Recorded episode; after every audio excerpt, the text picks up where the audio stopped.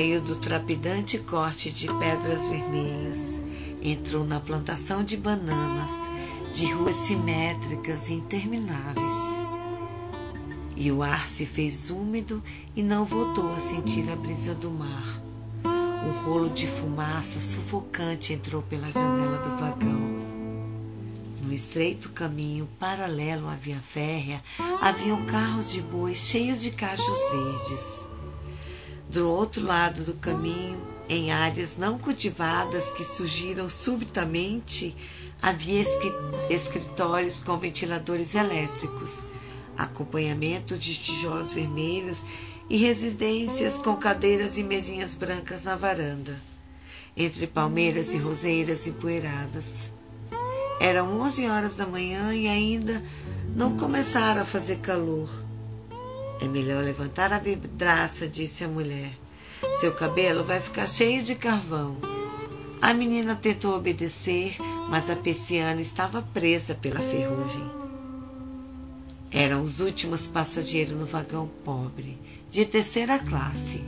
Como a fumaça da locomotiva continuasse entrando pela janela, a menina levantou-se e pôs em seu lugar os únicos objetos que levavam: uma sacola de plástico com coisas de comer e um ramo de flores embrulhado em papel de jornal.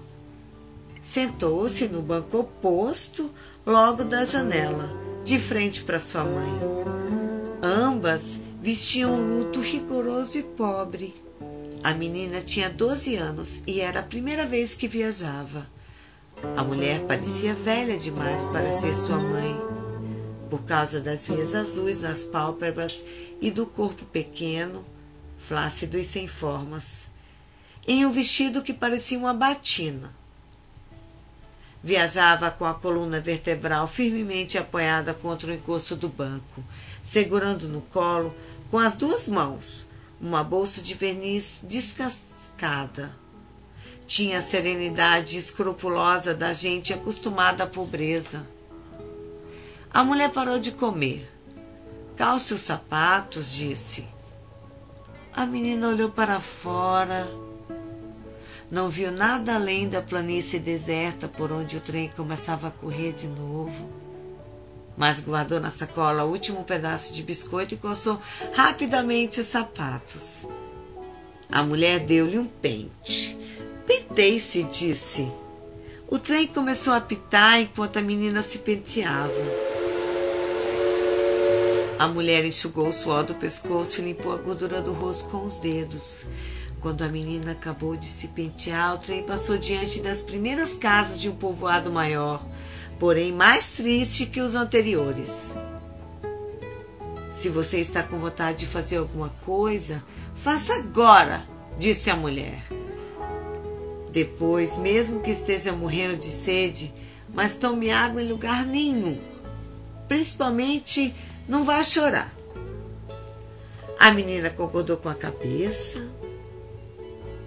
Pela janela entrava um vento ardente e seco, misturado com o apito da locomotiva e o estrepito dos velhos vagões. A mulher enrolou a sacola com o resto dos alimentos e guardou na bolsa.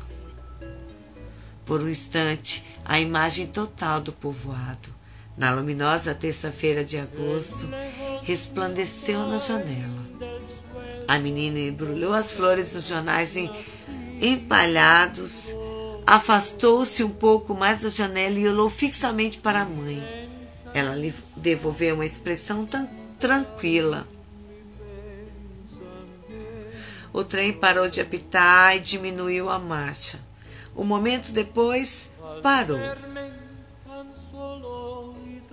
Não havia ninguém na estação. Do outro lado da rua, na calçada sombreada pelas amendoeiras, apenas o salão de bilhar estava aberto. O povoado flutuava no calor. A mulher e a menina Desceram do trem, atravessaram a estação abandonada, cujos ladrilhos começavam a rachar pela pressão do mato e cruzaram a rua até a calçada de sombra. Eram quase duas a essa hora. Abatido pela murrada, o povo fazia cesta. Os armazéns, as repartições públicas, a escola municipal fechavam às 11 e não voltaram a abrir até um pouco antes das quatro, quando o trem passava de volta. Só permaneciam abertos o hotel em frente à estação, sua cantina e seu salão de bilhar, o escritório do telégrafo e um canto da praça. As casas, em sua maioria construídas no mesmo estilo da companhia bananeira, tinham as portas fechadas por dentro e as persianas baixadas. Em algumas fazia tanto calor que seus moradores almoçavam no pátio. Outros recostavam a cadeira à sombra das amadoeiras e faziam a cesta sentados em plena rua, procurando sempre a proteção das amendoeiras. A mulher e a menina entraram no povoado sem perturbar a cesta. Foram diretamente para a casa paroquial. A mulher raspou a unha à tela metálica da porta, esperou um pouco e voltou a chamar. No interior zumbia um ventilador elétrico. Não se ouvia passos. Ouvia-se apenas o estalido de uma porta e em seguida uma voz cautelosa bem perto da tela metálica. Quem é? A mulher pro, procurou ver através da tela. Preciso falar com o padre. Ele agora está dormindo. É urgente, insistiu a mulher. Sua voz tinha uma tenacidade serena. A porta entreabriu-se sem ruído e surgiu uma mulher madura e gorduchinha, de pele muito pálida e cabelos cor de ferro. Os olhos pareciam muito pequenos por trás das grossas lentes. Entrem, disse, e acabou de abrir a porta. Entraram em uma sala impregnada de um velho cheiro de flores. A mulher da casa paroquial conduziu-as até um banco de madeira e fez sinal para que se sentassem. A menina assim o fez, mas a mãe permaneceu de pé, absorta, com a bolsa apertada nas duas mãos. Não se percebia nenhum ruído além de ventilador elétrico. A mulher da casa surgiu na porta dos fundos.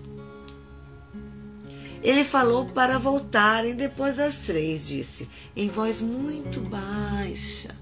Deitou-se há cinco minutos. O trem sai às três e meia, disse a mulher. Foi uma resposta rápida e firme, mas a voz continuava calma, com muitos matizes. A mulher da casa sorriu pela primeira vez. Bem, disse, quando a porta dos fundos voltou a fechar-se, a mulher sentou-se ao lado da filha. A estreita sala de espera era pobre, ordenada e limpa. Do outro lado de uma balustrada de madeira que dividia a sala havia uma mesa de trabalho, simples com um oleado, e em cima da mesa uma máquina de escrever primitiva junto a um vaso de flores. Atrás estavam os arquivos paroquiais. Notava-se que era um escritório arrumado por uma mulher solteira. A porta dos fundos foi aberta e dessa vez apareceu o sacerdote limpando os óculos com o lenço. Somente quando os colocou, pareceu evidente que era irmão da mulher que abrira a porta. O que lhe desejam? perguntou. A chave do cemitério, disse a mulher. A menina estava sentada com as flores no colo e os pés cruzados debaixo do banco. O sacerdote olhou-a, depois olhou a mulher e depois, através da tela metálica da janela, o céu brilhante e sem nuvens. Com esse calor, disse, podiam esperar até que o céu baixasse um pouco. A mulher moveu a cabeça em silêncio. O sacerdote passou para o outro lado da balustrada. Tirou do armário um caderno encapado de oleado, uma caixa de penas e um tinteiro e sentou-se à mesa. O cabelo lhe faltava na cabeça, sobrava nas mãos. Qual túmulo que vão visitar? perguntou. O de Carlos Centeno, disse a mulher. Quem? Carlos Centeno, repetiu a mulher.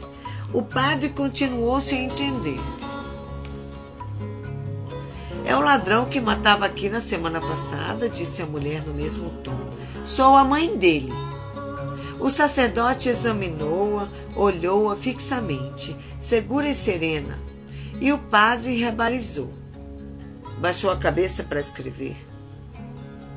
À medida que enchia a folha, pedia à mulher os dados de sua identidade e ela respondia sem vacilar, com detalhes precisos, como se estivesse lendo. O padre começou a suar.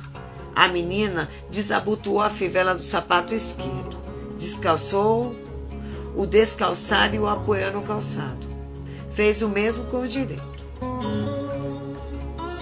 Tudo começara na segunda-feira da semana anterior, às três da madrugada. Poucas quadras dali, Rebeca, uma viúva solitária que vivia em uma casa cheia de cacarecos, percebeu, por entre o rumor da chuva fina, que alguém tentava forçar a porta da rua pelo lado de fora. Levantou-se, procurou tateando no guarda-roupa um revólver velho que ninguém havia disparado desde os tempos do coronel Aureliano Buendia e foi para a sala sem acender as luzes, orientando-se menos pelo ruído da fechadura que por um terror desenvolvido nele pelos 28 anos de solidão. Localizou na imaginação não só o lugar em que estava a porta com a altura exata da fechadura, segurou a arma com as duas mãos, fechou os olhos e apertou o gatilho. Era a primeira vez na vida que dispararam um revólver. Imediatamente após a detonação, não havia nada além de murmúrio de chuva fina no teto de vidro.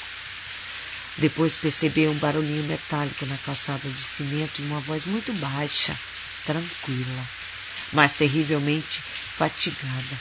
Ai, minha mãe! O homem que amanheceu morto diante da casa, com o nariz despedaçado, vestia uma blusa de flanela de listras coloridas, uma calça ordinária com uma corda em lugar de cinto, e estava descalço. Ninguém conhecia no povoado. Então ele se chamava Carlos Centeno, murmurou o padre quando acabou de escrever. Centeno Ayala, disse a mulher. Era o único varão. O sacerdote voltou ao armário. Penduradas em um prego por dentro da porta havia duas chaves grandes e enferrujadas, como a menina imaginava e como imaginava a mãe quando era menina, e como deve ter imaginado alguma vez o próprio sacerdote que seria chaves de São Pedro. Apanhou-as Colocou-as no caderno aberto sobre a balustrada e mostrou com o indicador um lugar na página escrita, olhando a mulher. Assim, assine aqui.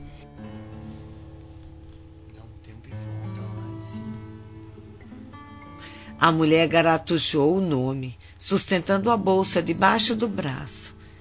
A menina apanhou as flores, dirigiu-se à balustrada, arrastando os sapatos e observou atentamente a mãe. O paroco suspirou. Nunca tentou fazê-lo entrar para o bom caminho? A mãe respondeu quando acabou de assinar. Era um homem muito bom. O sacerdote olhou alternadamente para a mulher e para a menina e verificou com uma espécie de piedoso espanto que não pareciam a ponto de chorar. A mulher continuou impassível. Eu lhe dizia que nunca roubasse nada, que fizesse falta alguém para comer, e ele me escutava. Entretanto, antes, quando, quando lutava boxe, passava até três dias na cama prostrado pelos golpes. Teve que arrancar todos os dentes, interveio a menina. Isso mesmo, confirmou a mulher.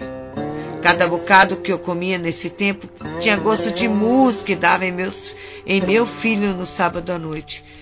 A vontade de Deus é inescrutável, disse o padre mas disse sem muita condição, em parte porque a experiência tornara um pouco cético e em parte devido ao calor.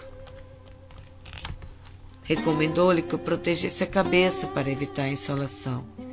Indicou-lhe, bocejando e quase completamente dormindo, como deviam fazer para encontrar a sepultura de Carlos Centeno. Na volta não precisava bater.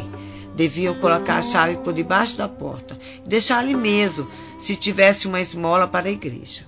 A mulher ouviu as explicações com muita atenção, mas agradeceu sem sorrir. Mesmo antes de abrir a porta da rua, o padre viu que havia alguém olhando para dentro, com o nariz espremido contra a tela metálica. Era um grupo de meninos. Quando a porta se abriu por completo, os meninos se dispararam. A essa hora, normalmente não havia ninguém na rua. Agora não estava apenas os meninos. Haviam grupos debaixo das amadoeiras. O padre examinou a rua distorcida pela reverberação e então compreendeu. Suavemente voltou a fechar a porta. Espere um minuto, disse sem olhar a mulher. Sua irmã apareceu na porta dos fundos, com uma blusa negra sobre a camisola de dormir e o cabelo solto nos ombros. Olhou o padre em silêncio. O que foi? perguntou ele. Eles souberam, murmurou sua irmã. É melhor que elas saiam pela porta do pátio, disse o padre. Dá no mesmo, disse sua irmã. Está tudo, está todo mundo nas janelas. A mulher parecia não ter ainda compreendido. Procurou ver a rua através da tela. Em seguida, pegou o ramo de flores da menina e começou a andar em direção à porta. A menina seguiu. Esperem o sol baixar um pouco, disse o padre. Vocês vão se derreter, disse sua irmã, imóvel no fundo da sala. Espere, eu, eu impresso uma sombrinha. Obrigada, replicou a mulher.